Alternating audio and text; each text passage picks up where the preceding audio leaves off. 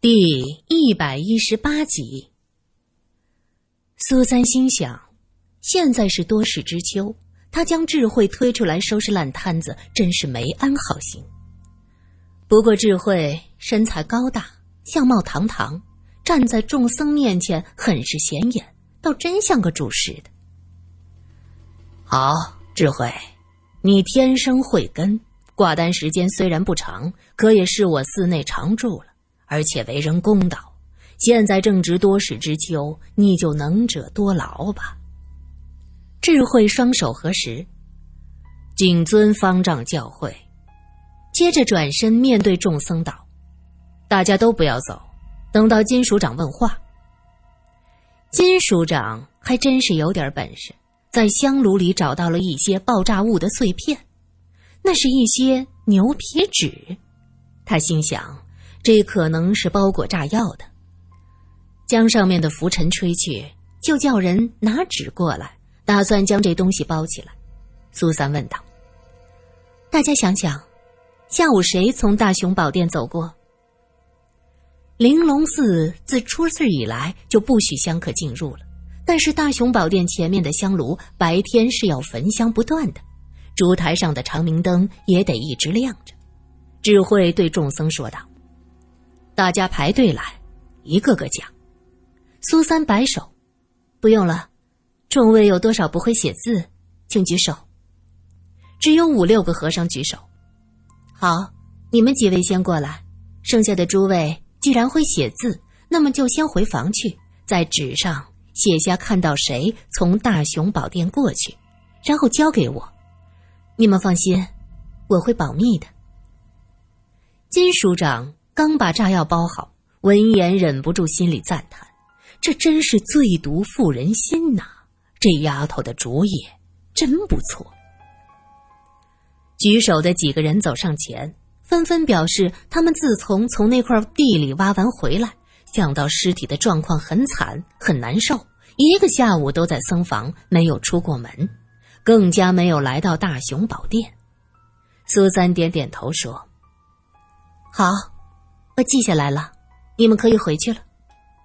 众僧也是随之一哄而散，纷纷回去准备写匿名纸条。智慧说道：“这些小事，小僧可以代劳。”苏三似笑非笑的看着他：“不必了。我想智慧法师去法堂的时候，一定要经过大雄宝殿的吧？”智慧闻言一愣，他点点头说：“不错。”这是我去法堂的必经之地，怎么，苏小姐是怀疑小僧？这寺里每一个路过大雄宝殿的人都有嫌疑，并不是我针对谁，法师请不要多想。这时金署长冲着苏三招招手：“丫头，来来来，过来一下。”金署长一直蹲在地上搜集证据，智慧为了避嫌，不方便走过去。就只能站在原地，眼神却不住的往那边溜达。你看看，金署长指着自己从香灰中搜集出来的牛皮纸片。嗯，包火药的，味道很重。丫头，你看看这个。苏三顺着他手指看过去，原来是一张残片，上有一点墨迹，依稀能辨认出是几个毛笔字。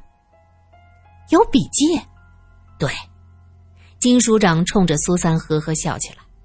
丫头，你可真是我的福星啊！我正琢磨着怎么把人的笔记都收集上来，一个一个的辨认，你就让他们写字条，这叫嘛？想睡觉就给我送个枕头喽！哼，真棒！苏三也想不到自己歪打正着，不错，如果让每个人都写字交上来。那人一定会知道这是在对比笔记，很有可能会刻意改变自己的笔记。苏三抬起头，看到智慧远远的站在一边，脸侧向另一侧，并没有看过来。过了一会儿，僧人们陆续来交匿名信，苏三一个一个的收集起来。金署长在一边登记名字，送来一个，登记一个。因为这番闹腾。晚上的晚课就上不成了，智慧叫人敲钟表示晚课作废。苏三将所有的匿名信都收集起来。这时，有小沙弥在门前喊着：“哇，好看的汽车！”天儿已经黑了，可是大雄宝殿周围是灯火通明。寺院重要的是要显示出恢宏大气的气氛，因此这大雄宝殿点着手臂粗细的大蜡烛，照的周围都是亮晃晃的。罗隐走进来，脸色有些难看。苏三的心咯噔一下，看着他不敢开口。那个小和尚，金署长问着：“死了，内脏出血，到了医院就不行了。”他气愤的一拳砸在柱子上，苏三喃喃道：“都怪我，是我害死了他，都怪我。”站在门前的智慧则是双手合十，眉眼低垂，“阿弥陀佛。”苏三抬起头，揉揉眼睛，现在已经十点多了，他依旧坐在床前核对着笔记。这一晚，他们三人在寺院吃的饭。而且还是住在斋院。其实佛教本是讲究过午不食，但是这些年真正能讲究这些的出家人不多了。玲珑寺晚间有一些稀粥搭配着芥菜疙瘩吃，金署长吃不饱，那芥菜疙瘩又咸又不好吃，索性就灌了好几大碗的粥。结果呢，跑了无数趟的厕所。住在隔壁的苏三一直坐在床头查对笔记。被他进进出出的声音磨得有些心烦。罗隐从外面进来，看到苏三还在烛光下费力的查对笔记，便走过来，将他面前的一堆匿名信推到一边：“别看这些了，我知道谁干的。”苏三一愣：“你知道？那你为什么不说？”罗隐随手将那些信件一扔：“我只是怀疑，没有确凿的证据。”你对照这么久，觉得谁比较可疑呀？苏三则拿出一张纸，用钢笔在上面写写画画。先从头开始看吧，关上窗户，想让我们煤气中毒而死的人一定是凶手，对吧？对，你继续。苏三在纸上写上智文、智法、智慧、道济这四个人的名字。这四个人。都有可能晚上悄悄的来关上窗户。我看过这些匿名信，智慧和智文下午都来过大雄宝殿，智法当时在向方丈汇报工作，道基可以作证。当然了，他们俩是互相作证。最可疑的是智慧和智文。我现在怀疑智文，他和甄大奶奶有关系，极有可能杀害了甄大奶奶，又杀了智源。然后在华国栋狂性大发时，从后面用重物将他打死。问题是，这志文和画家有什么关系？为什么要置华国栋于死地呢？是啊，如果是志文作案，他杀了甄大奶奶，杀志源，这是有原因的。可是为什么会害得祁连香和华国栋呢？莫非他和画家大奶奶有什么不正当的关系？苏三想到华国栋出走时留的信和有疑点的两百多块银元，你觉得画家大少奶奶以她的相貌和钱财，她能看得上志文吗？苏三摇头，的确，志文相貌一般，年纪也大了。大少奶奶千娇百媚，又有钱又有气质，应该不会多看这样的人一眼。这个寺内。能让大少奶奶一眼看上的，恐怕就只有智慧了。苏三迟疑的说：“莫非是智慧？”罗隐高深莫测的一笑：“哼，走着瞧。我一定要将这个人挖出来。反正要过年了，我们可以留在这边过年。听说北平那边过年会热闹，会下大雪。”苏三对过年下大雪有很深的期待，毕竟上海没有大雪，只有那种小薄雪，落下来积攒不了多久，又是泥又是水混在一起，脏乎乎的，让人不能尽兴。苏三听罗颖说打算到北平去过年，有些兴奋，忽然想起道光死了，他叹了口气说：“我本以为能过个好年，可是没有想到这些伤心事儿，都怪我耽误了救人。要早点赶过来，这道光也不至于。怎么防？明枪暗躲，暗箭难防。炸药埋在香炉里，一旦温度超过，就会爆炸。这个咱们真的没人防得住啊！算了，人死不能复生。”别想了，他就没说什么吗？没有，没等到医院就咽了气了。那人呢？怎么没带回来？先停在医院的太平间，等这案子水落石出，咱们再好好给他安葬。也许是烛光摇动，苏三觉得罗隐的眼神有些闪动，他便伸手揉揉眼睛。罗隐说道：“瞧瞧你。”这字儿看得太久了吧，眼睛疼了吧？早点睡，这案子还得慢慢来，别急。苏三合衣躺下，突然想到火盆，却见罗隐已经端着火盆出去，果然是一朝被蛇咬，十年怕井绳呢。这个晚上倒是相安无事，只是半夜听着隔壁的金署长又跑出去几次，苏三嘟囔着。真讨厌这一趟一趟的，不知道的还以为那屋住着多少人呢。罗隐也是翻来覆去想着案情，听到苏三这么说，忍不住笑了一下。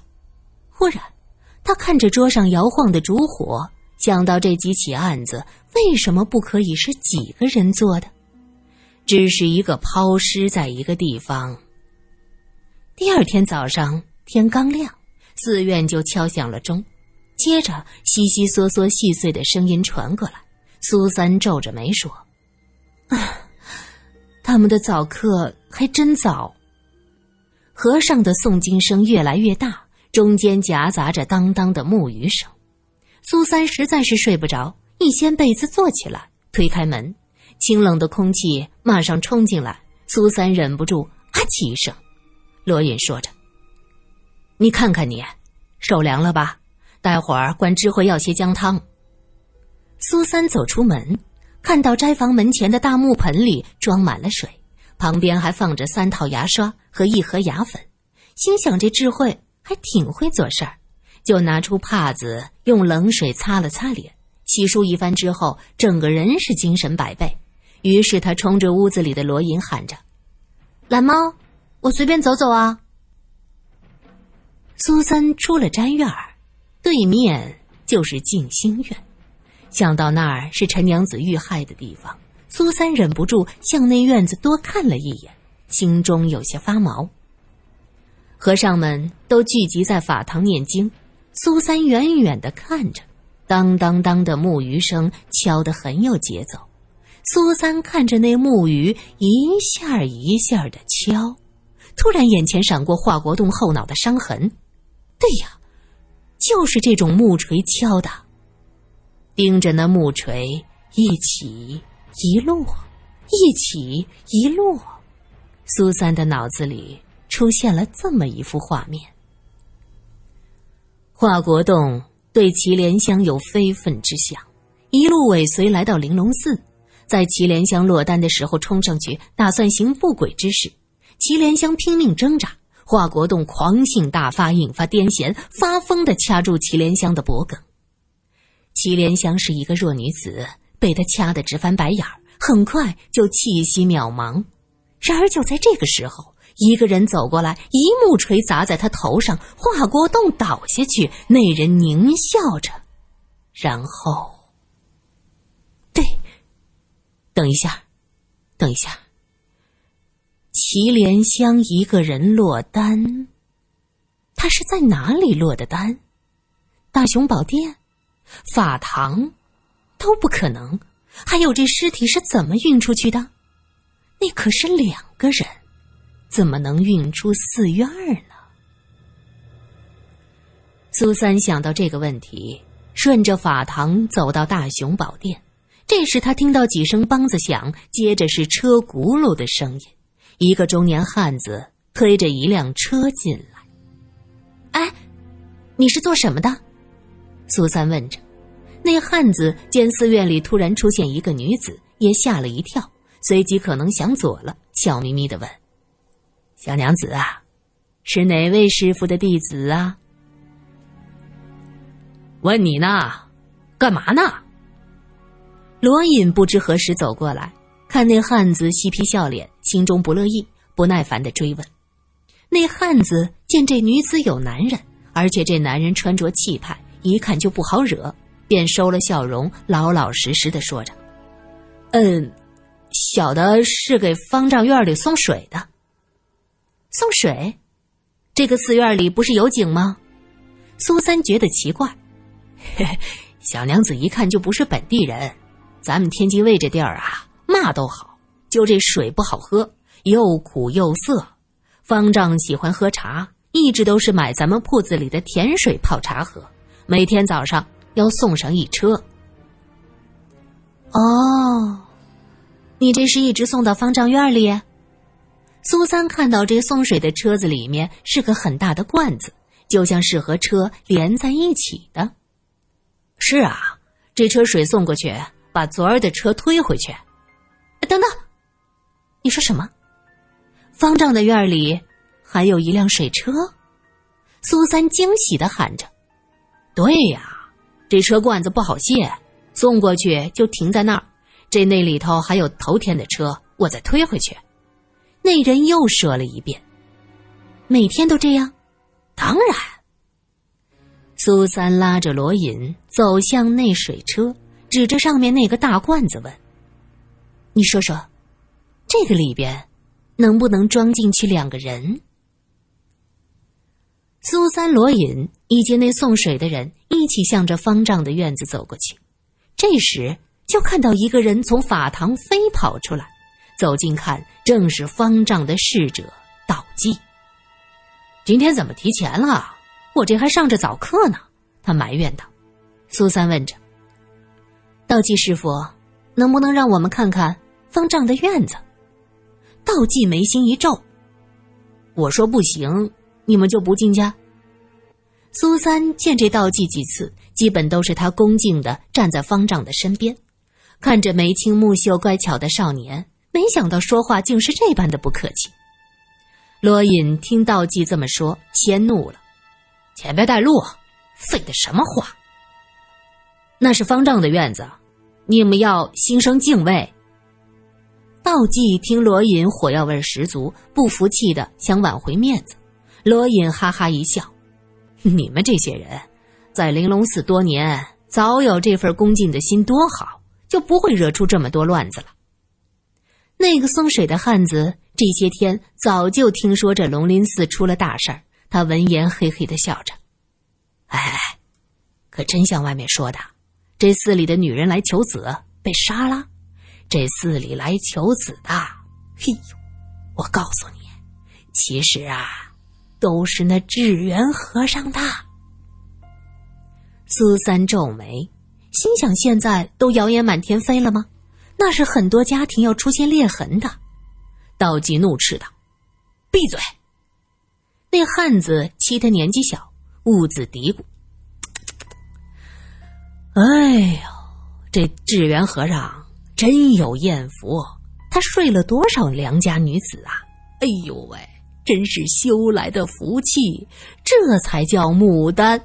我让你闭嘴，闭嘴，闭嘴！道济突然转身，咚的一脚踢在水车上。只见他眼睛圆瞪，脸上充满了戾气，狰狞的吓人，那眼神就像个凶恶的小兽。谁也没想到，这个清秀的少年发起怒来，是这么的可怕。